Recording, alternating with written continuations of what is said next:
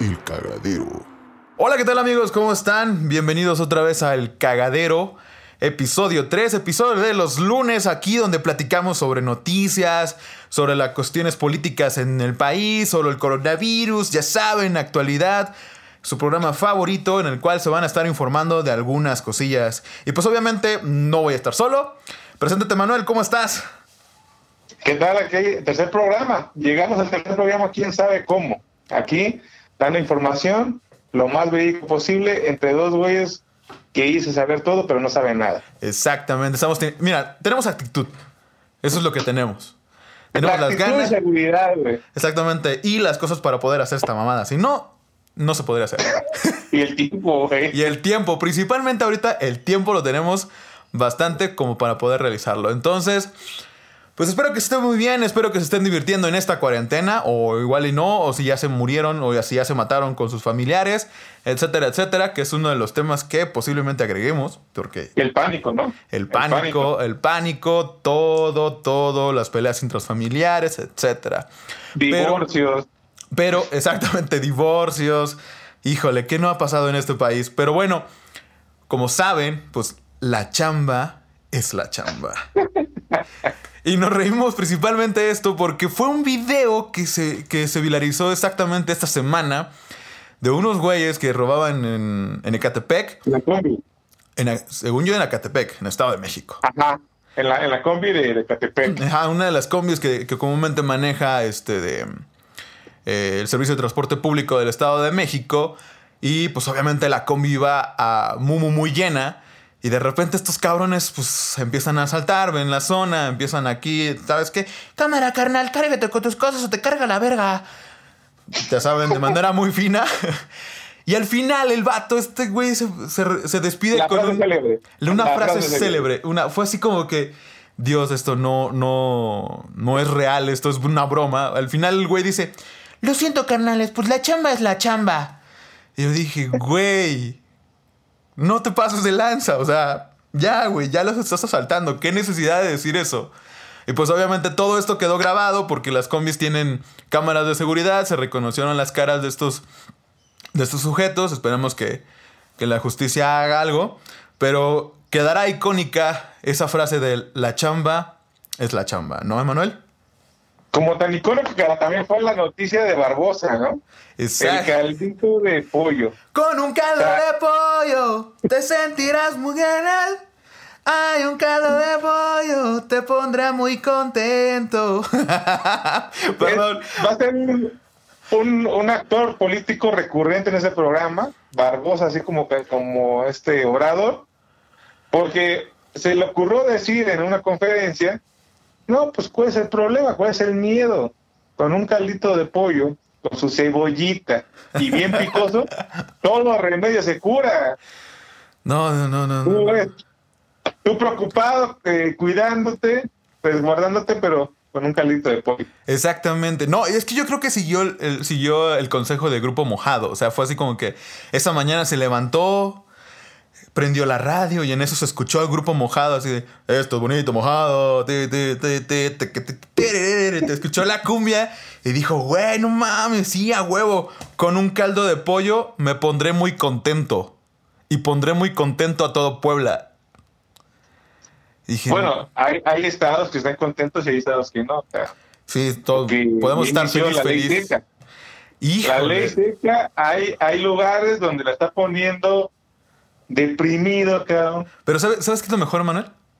Que en la CDMX no hay ley seca, ni tampoco, ni tampoco este, horario de venta. Entonces, me voy a tomar una chela con su permiso. Mientras, Resumido, ¿eh? mientras en Monterrey sí les dieron este, de ley seca. Por ejemplo, Oaxaca, creo que la venta a partir de las 6 de la tarde ya no está permitido de alcohol. Seis y media, seis y media. Ah, media seis y media. Y en varios estados se les, se les este, de, mm, limitó este tipo de venta. Ojo, también hay que entender. Perdón, le estaba dando un trago. Eh, también hay que entender que pues también por la cuestión del coronavirus, las fábricas de, de cerveza en el país pues sí tienen que reducir un poco la, la forma en que como trabajaban comúnmente, como ha afectado a, todo, a todas las industrias. Y pues eso hace que se produzca mena- menos cantidad de, de la que comúnmente se, se produce. Entonces, pues también hay que tomárnoslos con calma para que no haya desabasto, porque si no. Tómatela con calma, ¿no? O sea, exactamente. A, favor de todos. Saboreala, saboreala, disfrútala, tranquilízate, ocúpala como un relajante natural. Natural. Haz una, una clase de yoga, cruza tus piernitas y inhala, exhala y tómale un trago a tu chela. Esa es la única manera. Sí, porque hay compras de pánico en Nuevo León. ¿eh? En Nuevo León ya hay compras de pánico, como tú mencionas ahorita. En teoría la ley seca eh, se siendo porque en restauranteros Exactamente. es un lugar donde se, se pone la gente aglomerada y era para poder evitar posibles contagios, ¿no? Heineken modelo ya paró su stock, paró su producción de, de, de, cervezas, pero pues yo no, yo lo veo. De hecho, algo que, algo que yo quería mencionar eh, y felicitar principalmente a, Grupo Corona, que empezaron a fabricar gel antibacterial por la cuestión de, obviamente, de la situación que se vive actualmente. Y como ellos tienen una cerveza sin alcohol, todo el alcohol que le quitan a esa, cerveza la están ocupando para hacer gel antibacterial y se me hace una, una acción bastante chida. Y no, no desconozco si Heineken también la está haciendo, pero no sería una mala idea que también lo realizaran, ¿no? No, y creo que todo, en varios sectores están poniendo de su parte, ¿no? O sea, Exactamente. Eh, independientemente, independientemente, como lo está haciendo también la ocupación hotelera, ¿no? O sea, están, están cerrando. Exactamente. Eh, mencionamos el, el, programa pasado que éramos de Huatulco y obviamente estamos muy informados en cuestión de la situación y ya cerraron. Así es. Cerraron la parte hotelera y, la ocupación, pues ya no, no llega. Pero hay, algo bueno, hay algo bueno, Hugo, ¿eh? A ver, dime. Nos pudo alcanzar por los boletos, güey, ahorita hoy en día, güey. Nos pudo alcanzar para ir un viaje a Las Vegas, güey. Sí, claro, a ir a Las Vegas donde todo está cerrado actualmente. Sí, ¿no? O sea, disfrutarlo para nosotros ahorita, ¿no? O sea, tranquilamente. Obviamente sarcasmo, o sea, no. Sí, no, realmente la ocupación hotelera bajó demasiado, demasiado en estos en estos días, en estas semanas. Que sí, como bien lo mencionas, por ejemplo, hoteles de, de Huatulco cerraron por completo. Incluso hoteles bastante sencillos también se, tuvieron que ver en la necesidad de cerrar. Y esto por obligación, por eh, restricción de gobierno federal. Que pues obviamente ya por la fase en la que nos encontramos, pues tenemos que hacer eh, ser un poco más empáticos y tomar medidas preventivas mucho más extremas. Entonces, pues muchos hoteles cerraron, en, otros este, lugares turísticos igual. De hecho, ya habían cerrado anteriormente, como lo había mencionado también en Cancún.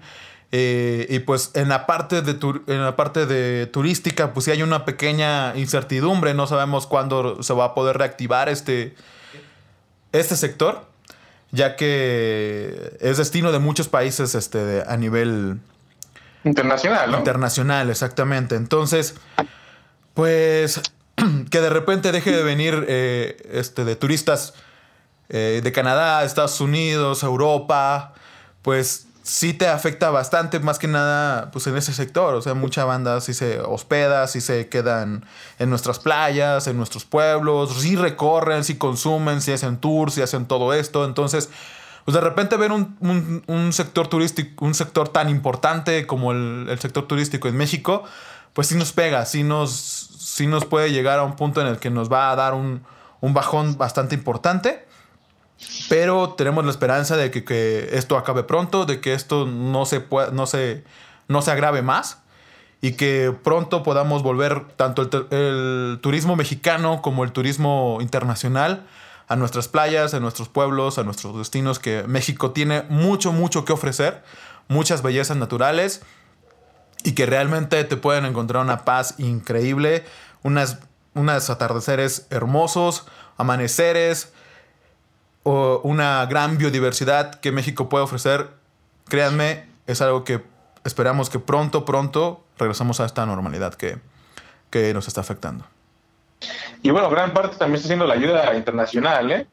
De hecho, acaba de mandar 50 mil eh, kits para las pruebas, ¿no? Porque habíamos mencionado el programa pasado que las cifras estaban muy bajas, ¿no? O sea, ¿a qué se debía? Exactamente. Eh, y hay, ahí hay un tema que discutir bastante importante, porque al final eh, estaba, digo, dentro de, como, como bien lo sabrán, no es cuestión de que nosotros lo inventemos, sino que realmente ahí están los videos en las redes sociales de doctores que reclaman ese tipo de pruebas. Y se entiende que al final 50 mil pruebas no sean suficientes para atender a los que realmente son casos sospechosos, pero pues de algo pueden servir, yo creo. Y sí, eh, como bien lo mencionas, llegó, llega un, un kit de 50 mil pruebas de, de parte de China, del gobierno de 100 China, para... mascarillas y cinco respiradores, ¿no? Bueno, cinco Exactamente. respiradores. Eh, ojalá, ojalá sea de ayuda, ¿no? Exactamente. No. Sí, realmente necesitamos pues la ayuda, la prevención y, y recalcamos amigos, tengan este de... sean un poco más empáticos, tengan mucho cuidado, sabemos que por ejemplo aquí en la ciudad se, sí les está... De repente la, la banda sale más de lo que debería estar saliendo, sabemos, entendemos también la parte que no, no, no pueden dejar de salir, pero tratar de salir lo, lo, lo menos posible.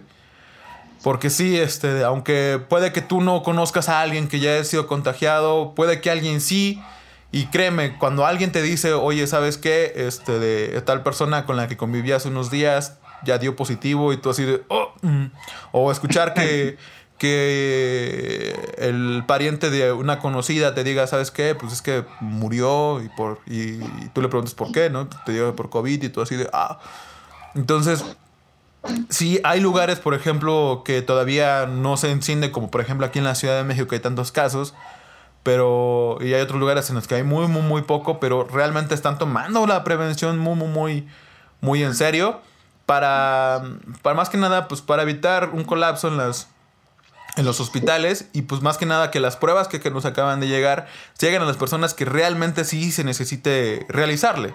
O sea, no es nada más este, de intentar, porque al finalmente somos casi 130 millones de, de mexicanos y pues obviamente pues, esos 50 mil pruebas no, no nos funciona. No, no, no. No abarca toda la población. Pero si lo ocupamos de manera eh, mm, inteligente, sin ningún problema, creo que nos puede evitar muchos, muchos, muchos este, de problemas y disgustos, ¿no? Sí, no, y, y todo este golpe que está haciendo en la parte sanitaria, pues como lo mencioné la semana pasada, ¿no? O sea, cuando estábamos grabando, eh, estaba ocurriendo algo pues, importante en Estados Unidos, ¿no? O sea, el 28 de marzo pidieron 6.6 millones, de acuerdo a los datos de la BBC News, Ujú. 6.6 millones de apoyos ca, para desempleo. Pero No solamente eso, la semana ante- antepasada pidieron 3.3 millones. O sea, eso en Estados Unidos, pero en México, en el México no hay desempleo, no hay desempleo. Hugo. es que si lo En México el desempleo son de 3%, 4%. pues es que si no lo cuentas, no lo, no lo reflejas.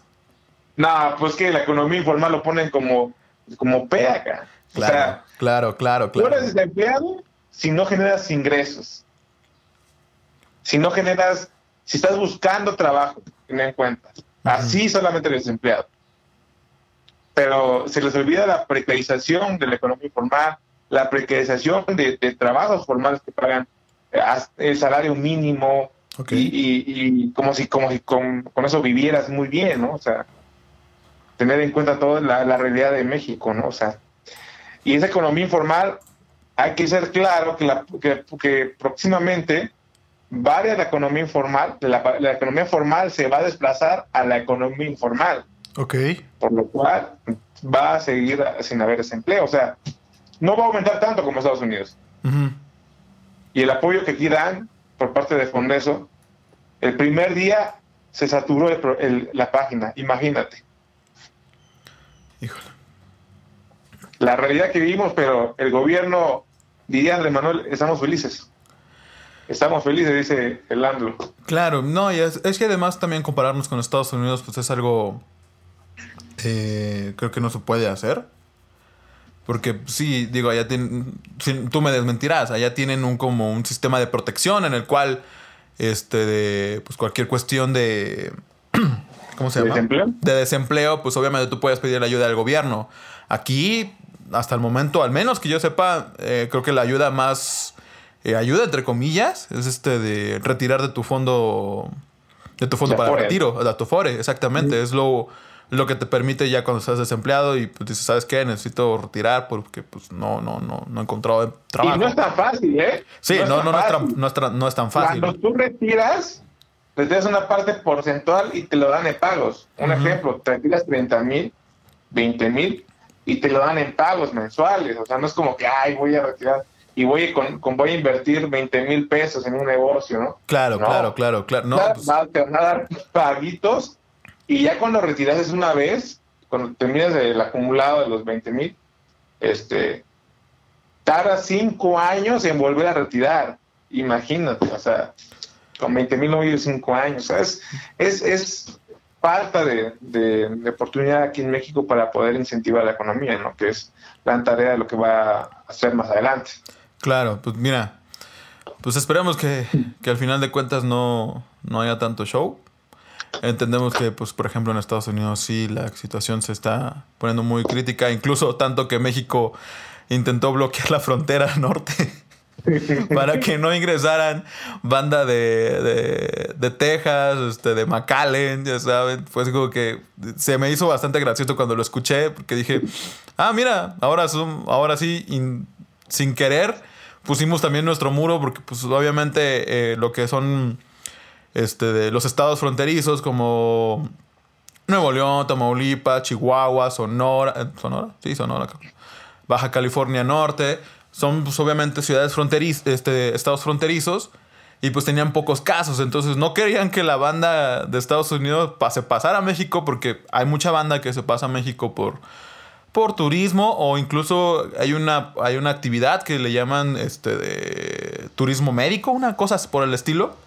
que al final juntan como, como mucha banda y la traen a México para que los atiendan en, qué cuestiones dentales, qué cuestiones médicas, etcétera, etcétera. Entonces... Ah, porque es mucho más barato aquí en México. Exactamente, porque es mucho más barato y al final, por ejemplo, mucha banda de McAllen, pues que se, se viene para acá, obviamente le, le, sale mucho más barato, incluyendo el viaje ida y vuelta, que, que hacérselo allá. Entonces, pues obviamente eh, se vienen para acá. Entonces también, pues mucha banda de allá dijeron, no, güey, ahora no vas a pasar, me vale madres, no quiero, no, no quiero que, el virus expanda.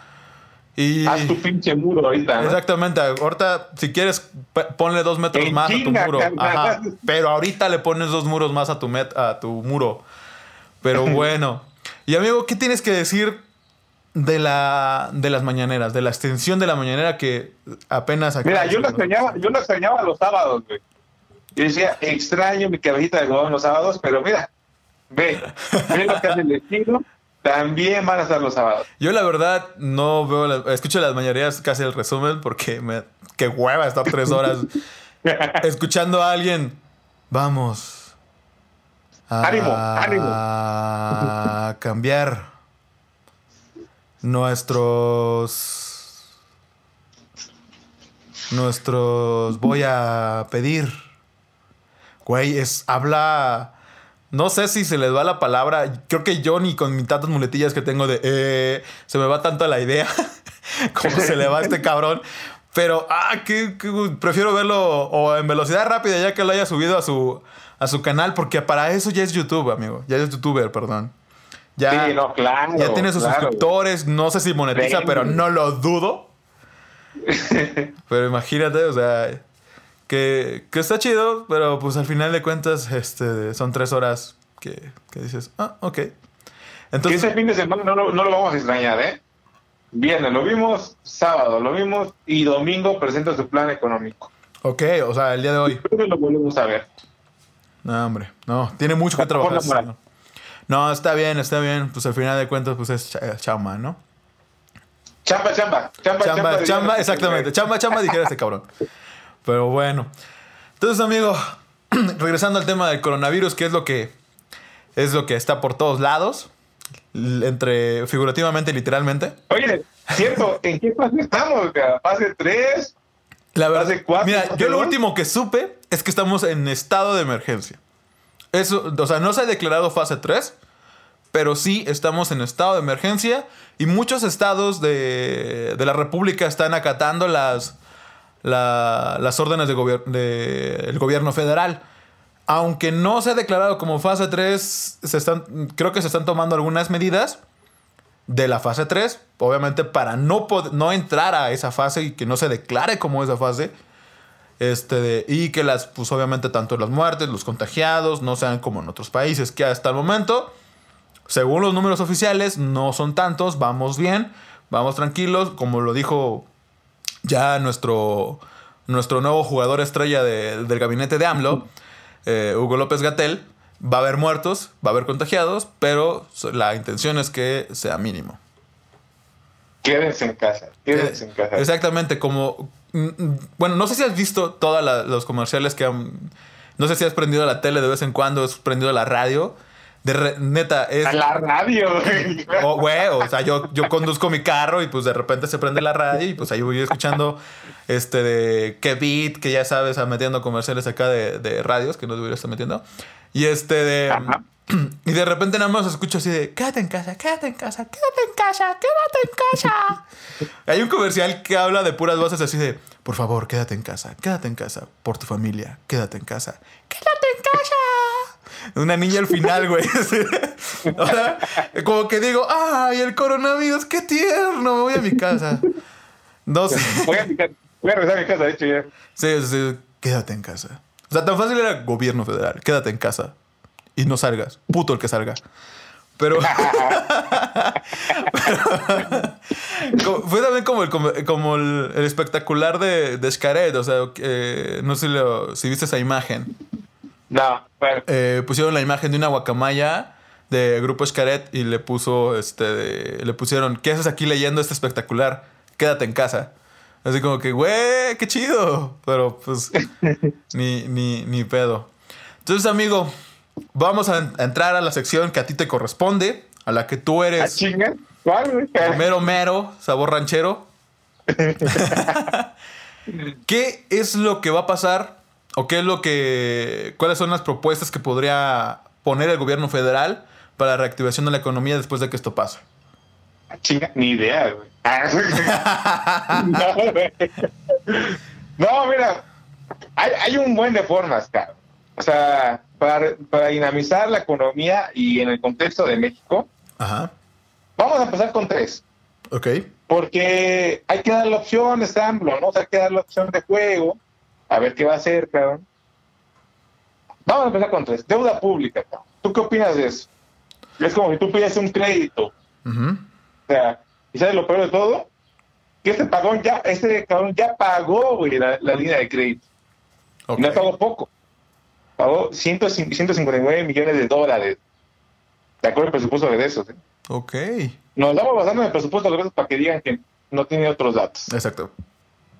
Pagó 159 millones de dólares por tener una línea de crédito de 61 mil millones de dólares con 61, con 61 mil millones de dólares podría reactivar la economía para salir de esa crisis. ¿Estás de acuerdo? ¿Se te hace poquito 61 mil millones de dólares? Jamás he, visto esa, esa cantidad. Ese dinero junto, ¿eh? Exactamente, ese dinero junto. De hecho, no, jamás lo había escuchado. Es como que. Pues sí, se me hace. No que existía ese pinche nombre. si me preguntas, pues sí, se me hace mucho dinero. es que él está argumentando que hay, de hecho, hay más de deuda, ¿no? Ok. La deuda hasta el momento son 11 billones 230 mil millones de pesos. Ok, ok, ok. Vuelvo a recalcar con datos del presupuesto de Grecia. Digo, para que no haya, que no haya falla, ¿no? Mira, realmente creo que el, el, perro de mi vecina ya se emputó de tanto que estamos escuchando aquí del aumento público, de la deuda pública de la deuda. Eh. Sí, está, ya se dijo, no, no mames, ¿cómo me vas a hacer eso? Güey, 61 mil millones de euros para reactivar la economía se hace, cara. Ok. Para poderlo ejercerlo en infraestructura, en trabajos temporales, en, en apoyo a sectores. O sea, hay, es, es una opción, deuda pública. Pero ¿qué hizo Obrador?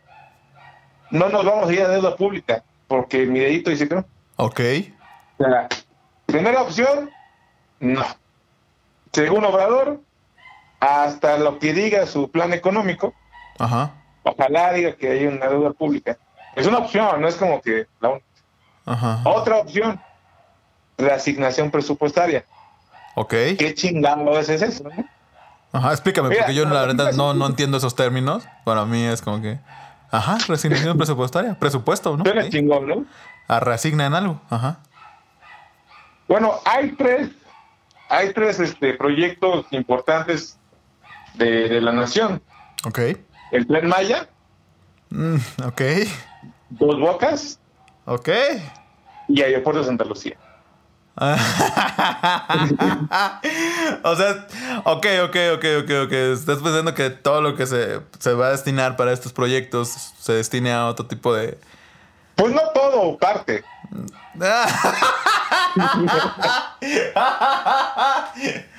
Hasta crees, carnal. Hasta crees que AMLO va a decir. Sí, ocupen mi presupuesto que tengo para mi trenecito, para mi aeropuertito que tiene un cerro atravesado, para mi Sí. refinería que contamina más que unos ventiladores allá por por la ventosa. ¿Crees? Pero es que Ocúpenlo, ocúpenlo. No es de necesidad. No es que por mis huevos quiera hacerlo. Pero aquí van los datos A ver, manda. del presupuesto de egreso. Con el Échame, échame los presupuesto datos, échame los datos. Dos bocas, Ok. 41.300 millones de pesos, cara. Dos bocas, güey. Ok. Nadie, nadie agarraba la, la, la, este, la licitación, ahorita está estipulada en el, en el presupuesto de egreso está estipulado como Secretaría de Energía. Todavía. O sea, ¿no está Primera. licitada? No está licitada más que Secretaría de Energía. Entonces, ¿para qué? pel- Bueno, pues se supone que ya rebanaron toda la, toda la zona, ¿no? En, el terreno en el que se va a construir. No, pues ya estamos en muro, güey, desde antes. Oh, ven, ven. Ok. Ajá. Tren Maya, Ajá. 2.500 millones de pesos. La licitación la tiene Fonatur, güey. Una empresa estatal, al final de cuentas. Ajá. Fondo Nacional del Turismo. 2.500 millones de pesos. O sea, solamente con el de dos bocas, güey, quítale 10%, cabrón, de lo que no se ha ni madres, y activas en algún sector, en algún estado. Y, y lo más seguro, cabrón, es que en el informe del plan económico vaya a decir que no lo va a quitar. Al contrario, que es urgente hacerlo para apoyar a la zona sur del país. ¿Estás de No lo dudes, no lo dudes, que eso, mira, le cayó como, como, Como anillo al dedo. Exactamente, como anillo al dedo le cayó eso. Eso le cayó como, dijo, es, como, es como que su mayor pretexto de que, como lo decíamos hace rato, o sea, realmente necesitamos reactivar el área también de la parte turística, que es importante el, sector turístico para México. Entonces, tienes un gran, gran, gran, gran pretexto para hacerlo con tanto con el tren Maya como el aeropuerto de Santa Lucía. Que realmente yo sigo pensando que debió haber hecho terminado el, el de Texcoco y se pudo haber colgado la, mallada- a- la medalla terminándolo y habiendo dicho, ¿sabes qué? Este proyecto lo terminamos cuando empe- lo empezamos, lo agarramos cuando el, los estados neoliberales estaban al mando. Pero llegué yo y le quité la corrupción. Entonces, este aeropuerto es sin corrupción. No, el aeropuerto son 95.260 millones de pesos, cabrón. No mames. Tampoco que está asignado ahorita 5.361 para ejercerlo en el 2020. Y que está asignada la Dirección General de Ingenieros. O sea, ningún, ninguno de sus tres proyectos insignias de, de partido, güey, Ok. ninguno está ejerciéndose, cabrón. Ah, Y, y el Tren Maya lo va, lo va a defender a capa y espada. Mira, el tren Maya es su. Es su bebé, es su, lo que él quiere, lo que quiere dejar. Es que al final de cuentas él es hasta cierto punto narcisista y quiere dejar un, un megaproyecto hecho. Aunque no sea funcional, aunque le den la madre a una reserva ecológica, aunque. etcétera, etcétera. Este de. Él lo que quiere es dejar su, su huella, como lo hizo aquí en la Ciudad de México con el segundo piso. Que sí, es funcional, eh, no digo que no, pero pues tienes que pagar. O sea, si no pagas, pues no, no lo usas y te chingas como todos los demás. Entonces, y así como que digas que se ve muy bonito, pues tampoco se ve muy bonito. O sea, es creo que peor que uno- tener unos putos ventiladores a- en un cerro. Pero ah, esa es otra historia. Amigo, ¿alguna conclusión de esto que vaya a pasar? ¿Algo de lo que vaya a pasar con esto? Pero la conclusión que yo veo es que espero que tengan más de dos neuronas, cabrón, por, por bien de todos nosotros. Yo sí, a es- sí, va a tener que terminar en deuda pública, al final de cuentas. Ok, mira, rogamos con que su gabinete en la parte económica sepa hacer su trabajo. Por- Que no lo dudo. Yo, Que no si lo no, dudo. reforma fiscal, güey. Ok, ¿Qué significa esto? Aumento de Aumento impuestos. de impuestos. claro, nos meten la riata bien cabrón. Concluimos así, ¿no? Ajá. Hay tres opciones, deuda pública, reforma fiscal o resignación presupuestaria. Por el momento. Vemos. Deuda ve- pública dijo que no porque dice que solito que no. Mira, la lo veremos en la siguiente siguiente, en el siguiente episodio. Porque esto lo, esto lo hacen el día de hoy y nosotros grabamos el mismo día. Veremos y concluiremos la siguiente semana qué es lo que decidió AMLO para el- qué es lo que propone para la activación de economía y veremos si, si sí o si no. ¿No? Ojalá no sea un aumento de impuestos. Perfecto. Ojalá que no. Pero bueno. Y bueno, ya por la última sección de aquí de, del cagadero, vamos a tener una entrevista con un estudiante de medicina del Politécnico Nacional, del Instituto Politécnico Nacional. Su nombre es José Manuel Millán. ¿Cómo estás, José Manuel? Pues bien, bien, aquí en la cuarentena. También la resguardado, qué bueno, qué bueno. Pues mira, realmente te nos queremos comunicar contigo para que nos expliques algo un poquito más rápido de lo que es el coronavirus y algunas cosillas. A ver, ¿nos puedes explicar a, a- a grandes rasgos qué es el, el COVID-19? Pues el COVID-19 es una enfermedad respiratoria causada por un tipo de coronavirus que se denomina coronavirus SARS-CoV-2. Ese es el agente de la enfermedad. Y en donde lo que me imagino que le interesa más a la gente son los síntomas. Eh, esta enfermedad puede cursar asintomática, o sea que la persona no, no sienta nada y aún así tenga la enfermedad. O puede tener algunos síntomas leves, desde pequeña fiebre menor a 38.5 grados, eh, un dolor este, de cabeza, dolor de garganta, o bien llegar a síntomas más graves como lo pueden ser el dolor en el pecho y la disnea que se refiere a la, a la falta del aire, a la incapacidad para respirar. Ok. Ok. Bueno, estás mejor preparado que la dirección de prestaciones del IMSS, cabrón, que te olvidó los síntomas. Exactamente. Sí. Eh, aunque tú eres un estudiante, estás mejor preparado que, que el del IMSS. Se me había olvidado ¿No, ese video. ¿no el video? Sí, se me había olvidado viste el el video. Sí, sí, sí, sí, sí, claro. Que pregunta Y le preguntaba cuáles son los síntomas. No se acordaba. No se acordaba. Y bueno, además del dolor de cabeza, ¿cuál es, otro, ¿cuál es el otro? Pero bueno. A mí Eh. lo que me llamó la atención Ujú. que se sonaba mucho la, la neumonía típica. Exactamente. O sea, ¿qué es la neumonía típica, José Manuel? Bueno, pues la neumonía como tal, en grandes rasgos, es una inflamación del pulmón. Eh, esta neumonía se divide en dos tipos, en la típica y la atípica.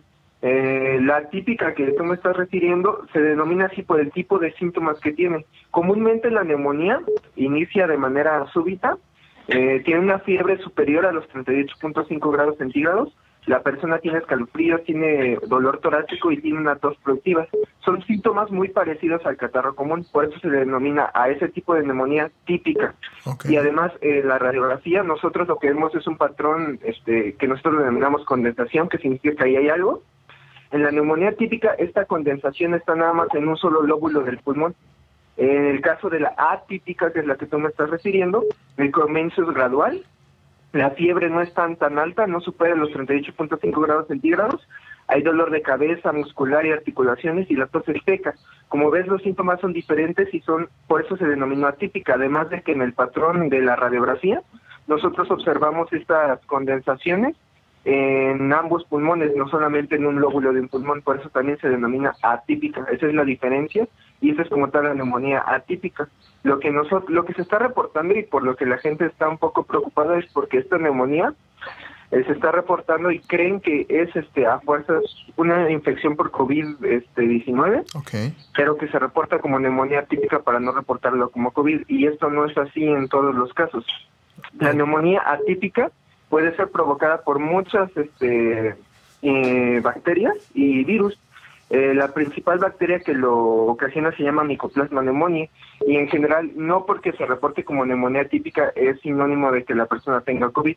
Sí, el COVID puede dar eh, neumonía típica, pero no en todos los casos. Ah, ok, ok, ok, ok. Qué bueno que nos aclaras esa parte. Porque sí, al final de cuentas es para que eh, toda la banda como que se informe y también como para que nosotros también nos quitemos un poco la ignorancia, ¿quieres o no? Porque sí, eh, pues había hablado mucho sobre el tema, sobre el coronavirus y que mucha banda lo estaban catalogando como neumonía típica, pero pues obviamente también, digo, eh, como en su momento también lo hizo López Gatel, eh, la gráfica no ha cambiado conforme a comúnmente los casos que comúnmente se, se reportaban de neumonía típica, ¿no? Sí. Y bueno, eh, José Manuel, otra pregunta. ¿Qué es lo que está haciendo México para contra esto del COVID-19? ¿Sabes?